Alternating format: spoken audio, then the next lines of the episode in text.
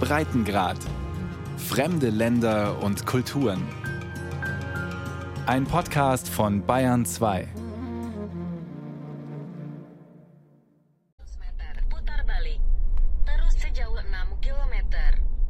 Unterwegs zum Dorf Cabanche, unweit des Vulkans Sinabung in Nord-Sumatra. In den letzten Jahren erschreckt er die Leute hier immer wieder mit Ausbrüchen. Die Landschaft ist mit einer dünnen Ascheschicht bedeckt. Mit dem Finger kann man auf die Motorhauben der parkenden Autos schreiben. Hier lebt die Witwe Sulbaida. Bei ihr und ihrer Familie wohnte einst auch Chrismon, ein männlicher Orang-Utan. Chrismon war ein, zwei Monate alt, als wir ihn bekamen. Er hatte noch nicht mal Zähne. Nachts schlief er oft bei uns im Bett. Sulbaida wünschte sich schon lange ein Orang-Utan-Baby. Ihr Mann, ein Armeeoffizier, beschaffte es ihr illegal. So wie Sulbaida die Geschichte schildert, wurde die Orang-Mutter vermutlich während der Waldrodungen erschossen, um an ihr Kind heranzukommen. Meine schönsten Erinnerungen an Chrismon? Das gemeinsame Fernsehen. Wir lagen jeweils zusammen auf dem Fußboden vor dem TV. Zwischendurch ging Chrismon zum Kühlschrank und holte sich eine Frucht. Was er nicht mochte, waren Kriegsfilme. Er zeigte Angstreaktionen, wenn geschossen wurde. Mein Sohn Fikri ist zusammen mit ihm aufgewachsen. Bei unseren Ausflügen saßen beide auf dem Rücksitz unseres Cabriolets. Als Fikri später auswanderte, bekam er schreckliche Sehnsucht nach ihm. Es gab regelmäßig Skype-Videogespräche, bei dem sich Fikri und sein geliebter Orang-Utan sehen konnten. 20 Jahre lang hielt die Familie den Orang-Utan verbotenerweise als Haustier bis er groß und kräftig war und es gefährlich wurde. Sulbaida machte eine Selbstanzeige und entkam so einer Strafe. Wegen der anhaltenden Waldzerstörung floriert der illegale Handel mit den Menschenaffenbabys noch heute. Die Forstpolizei konfiszierte Sulbaidas Orang-Utan. Seitdem lebt er weit weg, in einem Käfig der Orang-Utan-Quarantäne- und Rehabilitationsstation in Sibolangit zusammen mit 60 Artgenossen.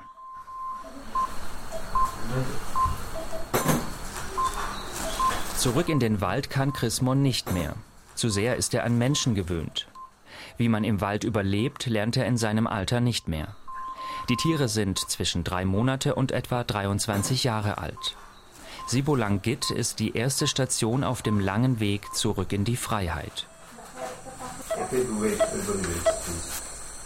Auf dem Operationstisch unter einem grünen Tuch liegt die etwa sechs Jahre alte Pertivi im Tiefschlaf, aber mit offenen Augen. Pertivi bedeutet auf Indonesisch Mutter Erde. Der Schweizer Arzt Andreas Messikommer, Spezialist für orthopädische Chirurgie und Traumatologie, rettet hier mit seinen Eingriffen regelmäßig Orang-Utans ehrenamtlich. Normalerweise operiert er Menschen. Pertivi wurde schwer verletzt in einer Palmölplantage gefunden. Ihr rechter Oberarmknochen ist vollständig durchtrennt. Vermutlich wurde sie geschlagen. Der Chirurg bringt die beiden Knochenteile wieder zusammen, fixiert sie mit Titanplättchen und verschraubt sie. Zeitweise klingt es wie in einer Schreinerwerkstatt. Schon kurz nach dem Aufwachen wird Pertivi wieder klettern können. Mit seiner Arbeit will Andreas Messikommer zur Arterhaltung beitragen.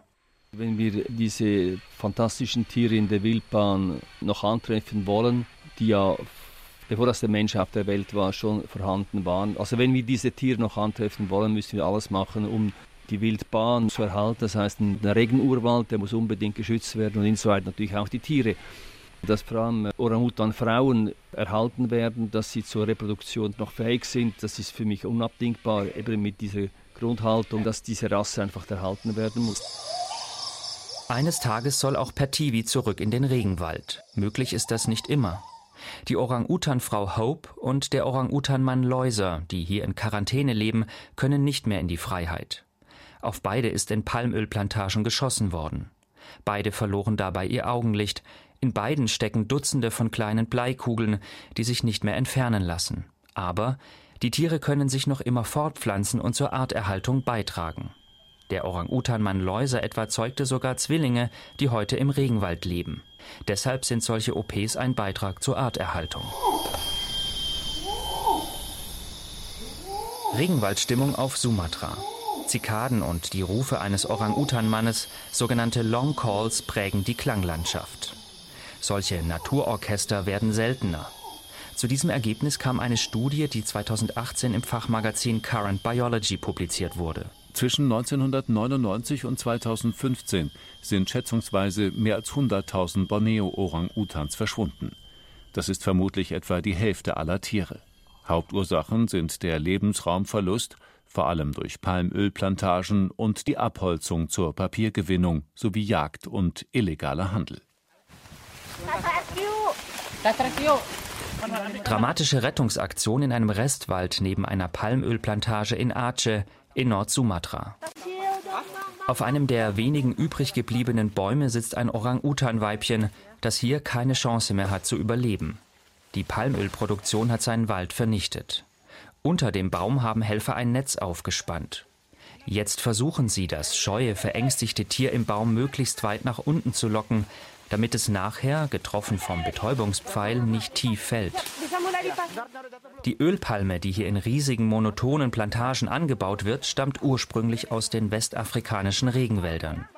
Heute ist Palmöl einer der umstrittensten Rohstoffe. Ein paar Fakten.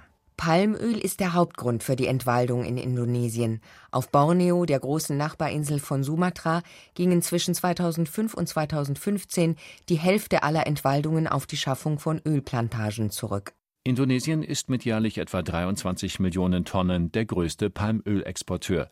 Es ist das mit Abstand wichtigste Exportprodukt. Das Land verkauft jährlich Palmöl im Wert von rund 20 Milliarden Euro. 82 Prozent der weltweiten Erlöse aus Palmöl gehen auf Plantagen in Indonesien und seinem Nachbarn Malaysia zurück.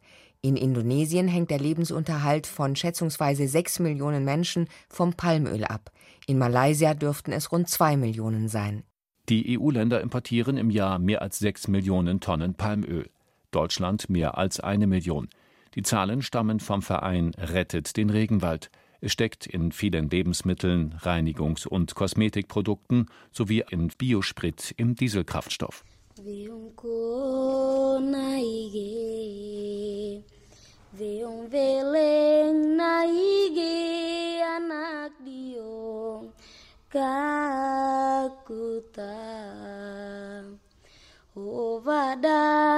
anak jalan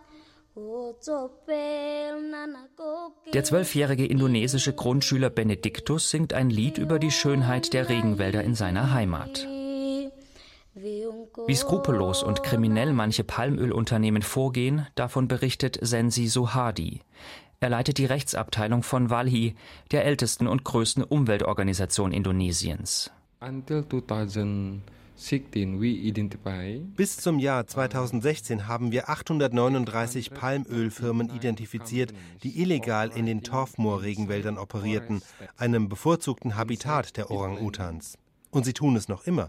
Sie roden den Wald und pflanzen Ölpalmen an. Diese sumpfigen Tieflandwälder sind die bevorzugten Lebensräume von Orang-Utans.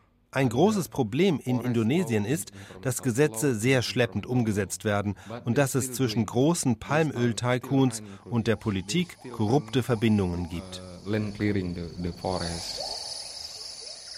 Regenwaldkonzert in der Morgendämmerung bei der Orang-Utan-Station am Rand des Bukit Tikapulu Nationalparks. Dominiert wird das Waldorchester hier von den Rufen einer Gibbon-Familie. Die kleinen Menschenaffen turnen auf den oberen Etagen des Regenwaldes. In den höchsten Baumkronen fliegen sie regelrecht mit weit ausgebreiteten Armen durch die Luft, von Ast zu Ast, von Baum zu Baum.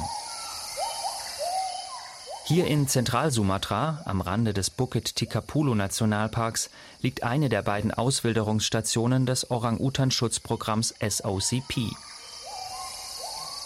Hier endet die meist lange, leidvolle Reise von Menschenaffen, denen der Mensch die Lebensgrundlage raubte. Hier ist das Tor zum neuen Leben in Freiheit. Im Auftrag des Staates werden hier Orang-Utans angesiedelt, die aus zerstörten Biotopen gerettet oder aus dem illegalen Haustierdasein befreit worden sind. Finanziert und betrieben wird die Station von der Frankfurter Zoologischen Gesellschaft. Manche dieser großen Primaten haben zuvor Jahre in Nordsumatra verbracht, in der Quarantäne- und Rehabilitationsstation von Sibolangit. So lange bis klar war, dass sie gesund sind und keine Krankheiten in die bereits ausgewilderte Population tragen und bis sie alt genug waren, um im Wald zu überleben. Das ist frühestens ab etwa dem fünften Lebensjahr der Fall. Alles in allem ein langer, teurer Prozess. Vom Moment der Konfiszierung bis zum Tag der Auswilderung müssen rund 16.000 Dollar pro Menschenaffe investiert werden. Nicht mitgerechnet ist die dazu nötige Infrastruktur wie die Klinik.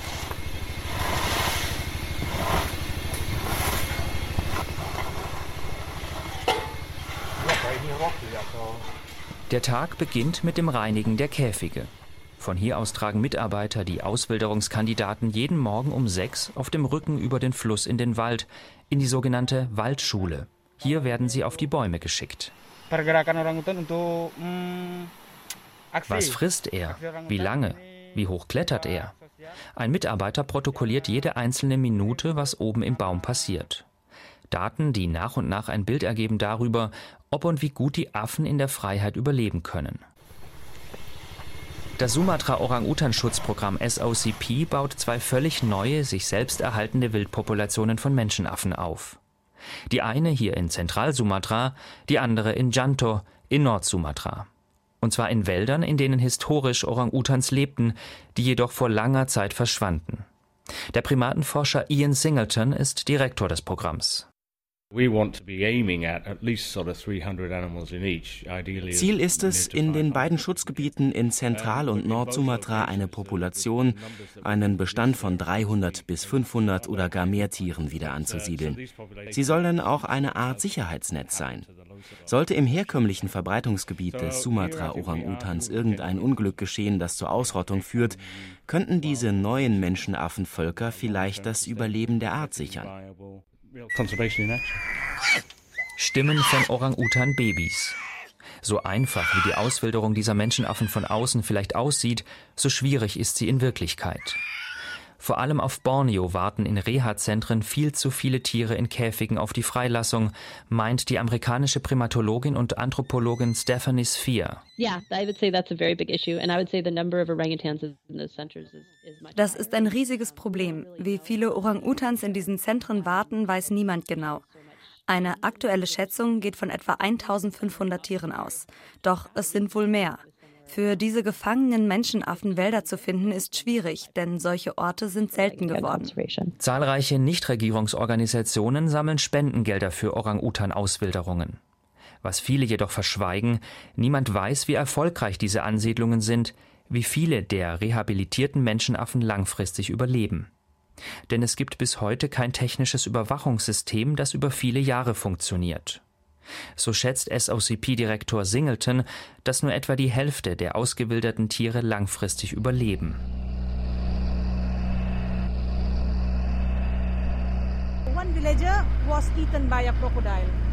Gestern wurde hier ein Fischer von einem Krokodil gefressen. Das Krokodil schnellte ins Boot und packte ihn. Wir sind auf Borneo, auf dem Kinabatangan-Fluss in Sabah. Die Wissenschaftlerin Elisa Panchan versucht, eines der Krokodile anzupeilen, die sie mit einem Sender ausgerüstet hat. Denn auch Krokodile sind bedroht. Auch hier geht es um die Zerstörung von Lebensraum und darum, wie Mensch und Tier in zunehmend degradierten Landschaften zusammenleben und wie Konflikte gemanagt werden können. Wir ermitteln das Bewegungsmuster der Krokodile. Das ist wichtig, um zu verstehen, weshalb es hier so viele Unfälle mit diesen Tieren gibt. Fährt man mit einem Boot auf dem China Batangan, glaubt man, der Fluss fließe durch einen ausgedehnten Regenwald. Doch das täuscht. Die Ufer werden lediglich von einem schmalen Waldstreifen gesäumt. Nicht mal 100 Meter vom Ufer entfernt liegen Palmölplantagen, soweit das Auge reicht. Doch die schmalen Uferwälder sind wichtig, denn sie verbinden zwei große Regenwaldgebiete. Orang-Utans, Borneo-Elefanten, Tiger und viele weitere Arten können so von einem zum anderen Wald gelangen. Nicht weit von der Forschungsstation entfernt treffen wir Hermann Pala in seinem sehr einfachen Bambus- und Palmblätterhäuschen. Er züchtet Hühner, aber vor allem ist er hier auf der 3000 Hektar großen Palmölplantage als Elefantenwächter angestellt. Vergangenen Dezember trampelte eine Herde von etwa 80 Elefanten durch die Plantage. Sie zerstörten mehrere Dutzend junge Palmen. Immer wenn sie kommen, versuchen wir, sie mit Lärm und Geschrei zu vertreiben. Diese Landschaft hier, umzingelt von Ölplantagen, ist ein idealer Ort, um der Frage nachzugehen, Wie können Wildtiere in einer zunehmend degradierten Natur in Koexistenz mit Menschen überleben? Die Wissenschaftler hier sind überzeugt. Dazu sind neue Schutzkonzepte nötig. Daran arbeitet das Forschungszentrum Danao Girang, das hier am Ufer des Flusses Kinabatangang liegt.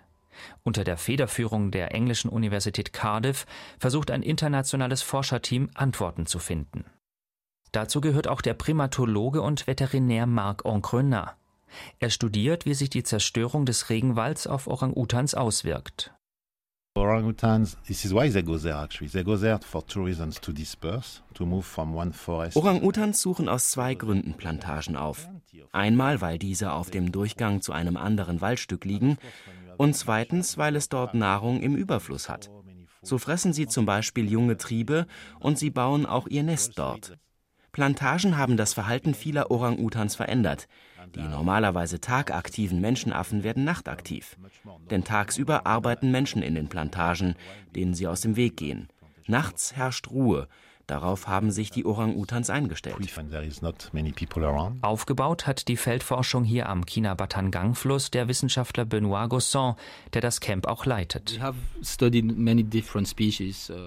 Wir haben das Verhalten vieler Arten studiert und beobachten stets ein ähnliches Muster. Viele Tierarten brauchen die Palmölplantagen als Fastfood-Restaurant und zwar nachts, wenn keine Menschen mehr dort arbeiten. Neben Orang-Utans sind da Leoparden, Elefanten, Wildschweine, der Malayenbär und so weiter. Tagsüber sind sie in angrenzenden Wäldern und ruhen. Uh, uh, das ist natürlich kein Plädoyer für Palmölplantagen, aber sie sind nun einmal da und sie sind eine wichtige Ressource fürs Land. Wir müssen jedoch in Zusammenarbeit mit der Palmölindustrie herausfinden, wie Tierarten in zerstückelten Landschaften aus Plantagen und Waldresten überleben können. Uh, Ein Modell für eine solche Zusammenarbeit gibt es bereits in Form des Zertifizierungslabels RSPO. Auch hier sitzen Naturschützer und Vertreter der Palmölindustrie am runden Tisch, um Standards für nachhaltig produziertes Palmöl zu vereinbaren. It's far from being perfect. Das Label ist alles andere als perfekt. Es muss verfeinert werden. Aber es macht Druck auf die Palmölindustrie, ihre Praktiken zu verbessern. Wir lancieren zum Beispiel Wiederaufforstungen entlang von Flüssen und in und um Plantagen, um Korridore für die Tiere zu schaffen.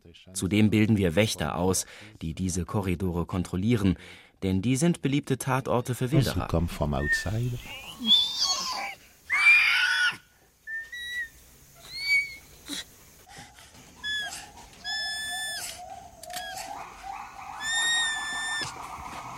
Orang-Utans lebten einst in ganz Südostasien und waren bis China verbreitet. Vor etwa 20.000 Jahren begann ihr Lebensraum zu schrumpfen. Heute sieht man die rostrothaarigen Menschenaffen nur noch auf einigen Flecken Borneos und Sumatras.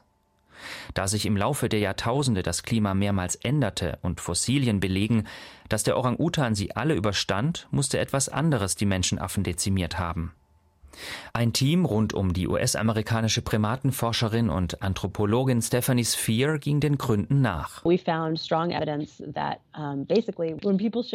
fanden Beweise dafür, dass Orang-Utans sehr schnell verschwinden, wenn Menschen in ihren Lebensräumen auftauchen. Wir haben zuverlässige Beweise dafür gefunden, dass Menschen sie jagten und dass dies wahrscheinlich eine wichtige Rolle für das Verschwinden dieser großen Affen spielte. Vor 15.000 bis 20.000 Jahren verschwanden auch bestimmte andere Tierarten, sobald der Mensch auftauchte und zu jagen begann. Die Tatsache, dass der Orang-Utan mehrere Klimaveränderungen überstand, ist für die Wissenschaftlerin ein Indiz dafür, dass dieser Primat äußerst flexibel ist. One of the main outcomes that we see is that aber wenn man sie jagt, sie tötet, dann überleben die Populationen nicht. Das ist eine der Lektionen, die uns die Vergangenheit über das Verhältnis zwischen Orang-Utan und Mensch lehrt. Marc Encrenat weist auf weitere globale Zusammenhänge im Verhältnis Mensch-Natur hin. Es leben immer mehr Menschen auf diesem Planeten. In den vergangenen 50 Jahren haben sie die Hälfte aller Tierarten ausgerottet. Die Hälfte. Das ist verdammt viel. Das hat auch damit zu tun, dass Naturschutz und wirtschaftliche Entwicklung ständig gegeneinander ausgespielt werden. Ein großer Fehler. Seien es Landbesitzer, Politiker, Industrielle oder wer auch immer. Wenn wir wilde Tiere oder einen Wald schützen wollen, heißt es stets, das zerstört unsere sozioökonomische Entwicklung. Es ist höchste Zeit umzudenken. Denn wenn der Wald einmal weg ist, steigen die Kosten ins Uferlose bezüglich Klima, Gesundheit, Überschwemmungen. Naturschutz bedeutet, langfristig zu denken.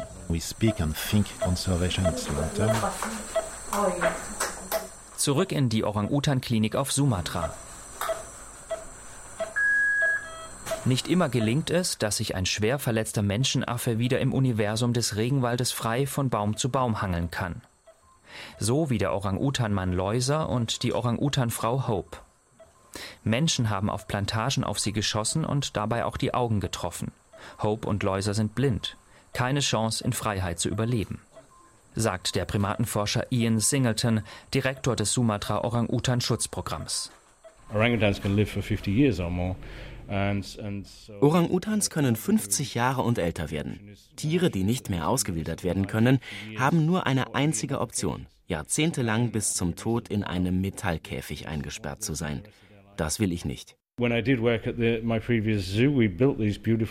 Ich arbeitete vor Jahrzehnten im Zoo von Jersey auf der gleichnamigen britischen Kanalinsel. Dort bauten wir für Sumatra-Orang-Utans ein großes Außengehege mit Inseln und Kletterstrukturen. So konnten wir die Lebensqualität der Tiere massiv steigern. Uh, das in Jersey realisierte Konzept, das jetzt auch hier in der Nähe von Nordsumatras Hauptstadt Medan umgesetzt wird, nennt sich Orangutan Haven, ein Zufluchtsort für behinderte Menschenaffen. Herzstück sind mehrere kleine Inseln, die in einem Fluss angelegt wurden. Suheri Aprianto leitet den Bau. Yeah, we are here Uh, wir stehen hier auf einer der insgesamt neun Inseln. Wo wir jetzt stehen, wird einmal der blinde Orang-Utan-Mann Läuser leben. Jede Insel ist durch eine Bambusbrücke mit einem kleinen Häuschen verbunden, wo sich das Tier zurückziehen und wo es medizinisch versorgt werden kann. Auf der Insel sehen Sie auch große Kletterkonstruktionen aus Holz. 50 Hektar groß ist dieses Behindertenheim für Orang-Utans ein Refugium für unsere nahen Verwandten, die mit einem Handicap leben müssen.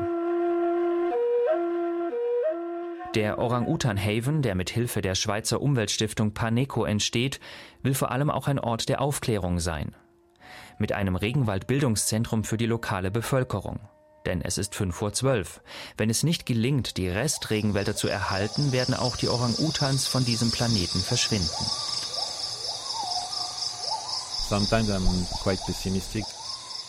Manchmal bin ich ziemlich pessimistisch, sagt der Orang-Utan-Forscher Marc Oncrener.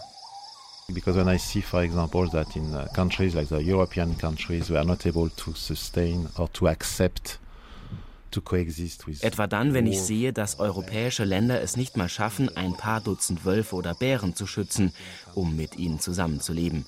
Gleichzeitig wird von tropischen und nicht so reichen Ländern erwartet, dass sie mit gefährlichen Tieren wie Elefanten und Tigern zusammenleben. Am Ende des Tages ist es ein globales Problem. Wir müssen unsere Sicht auf die Natur, die Sicht auf Wildtiere komplett ändern. Wir müssen lernen, unsere gemeinsame Umwelt miteinander zu teilen. Es gibt keinen anderen Weg. Wenn wir das nicht schaffen, werden wir auch die meisten heute noch lebenden Arten verlieren. If we cannot do that as a species, human beings, we're gonna lose most of the other species that are uh, living today.